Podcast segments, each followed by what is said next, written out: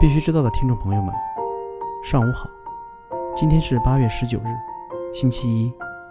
欢迎收听由区块链行情资讯 APP 蜜蜂茶提供数据支持的《必须知道》。今天的主要内容有：这周末发布了几则重要消息。首先是央视新闻发布中共中央、国务院关于支持深圳建设中国特色社会主义先行示范区的意见。支持在深圳开展数字货币研究与移动支付等创新应用。外媒称，自称为正牌宗本聪的人将于北京时间十九日凌晨起自证身份。疑似宗本聪自证第一部分已更新。如果真的证明是宗本聪本人的话，那么给币圈将带来核弹级影响。在宗本聪手上的九十八万枚 BTC，无疑就是那枚随时会爆炸的核弹。我们也会随时跟进这件事情。有分析称，BEKKT 的推出将为比特币市场和监管带来利好消息。首先来看数字货币行情，蜜蜂查二十四小时行情早报，八月十九日八点数据，BTC 报价一万零三百五十九点八六美元，二十四小时涨百分之一点一八，交易量为一百八十二点零七亿美元，ETH 现价一百九十五点四一美元，二十四小时涨百分之四点五五。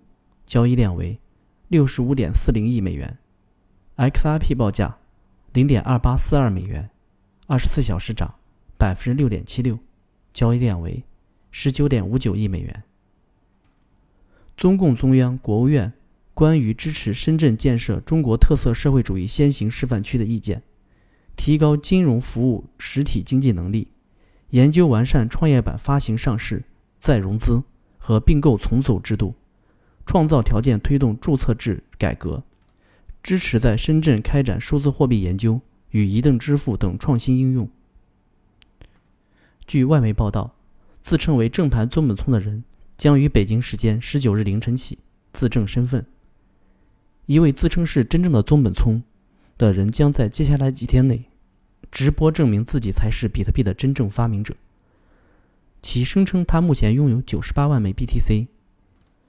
一家以宗本聪名字命名的区块链公司承诺，在十年匿名之后，真正的宗本聪答应从美东时间八月十八日下午四点，北京时间八月十九日凌晨四点，开始分三期揭开他最深的秘密。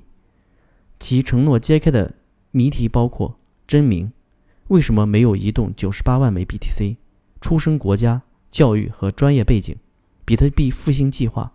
揭秘的第二部分。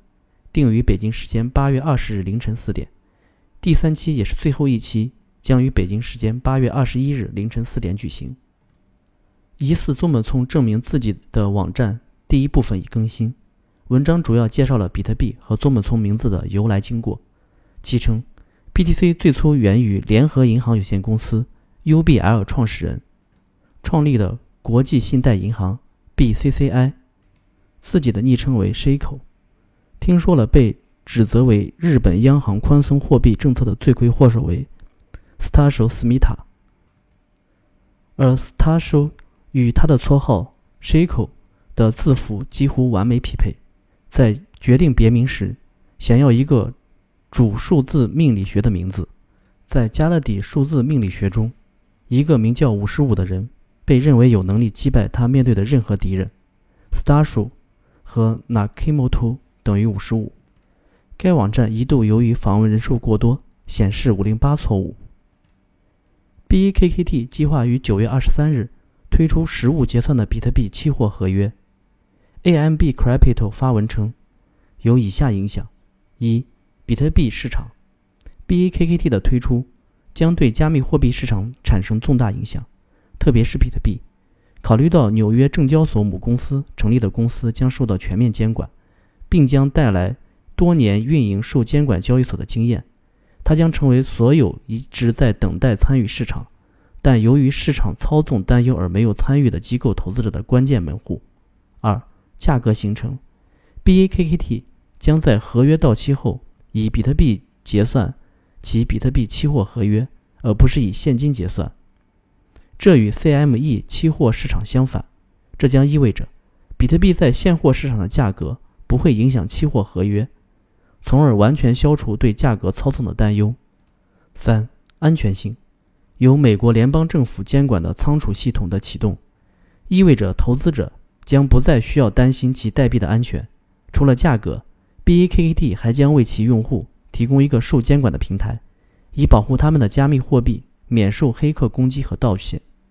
四、监管。由于 B A K T 是一个受监管的平台，它消除了美国监管机构提出的大部分担忧。它将解决的主要问题之一是价格操纵。SEC 在拒绝 ETF 期间不断强调这一点，正如许多人相信的那样，Bakkt 的推出将对 SEC 批准比特币 ETF 的决定产生重大影响。智能合约先驱尼克萨博发推称，数字中心化资产的深层安全性较差，它们只能在一个合法稳定的环境中被设计及使用。当地方安全性较强时，房地产和黄金。具有更深层次的安全性。信任最小化的比特币，利用计算机科学实现了前所未有的深度安全。有媒体称，万事达卡组建专属团队，开发与加密货币相关的产品。兰博基尼汽车公司展示通过区块链认证的首辆兰博基尼，旨在保护汽车是一件艺术品。三亚副市长称，希望利用京东区块链技术等。推进智能渔港。有分析称，受经济复苏影响，土耳其的比特币采用率大幅提升。据 CNBC 消息，Coinbase 安全主管面临着一个巨大的挑战：向客户解释安全的基本原理，因为客户的财务价值绝对取决于记住密码和确保私钥的安全。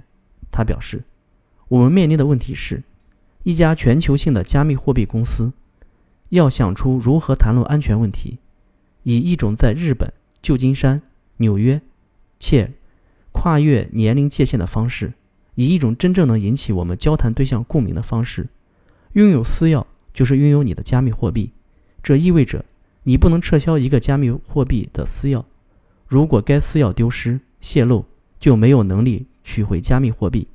他解释说。这使加密数据被盗的利害关系，比加密的社会保障数据在金融机构中被盗更加严重，其导致的损失要高得多。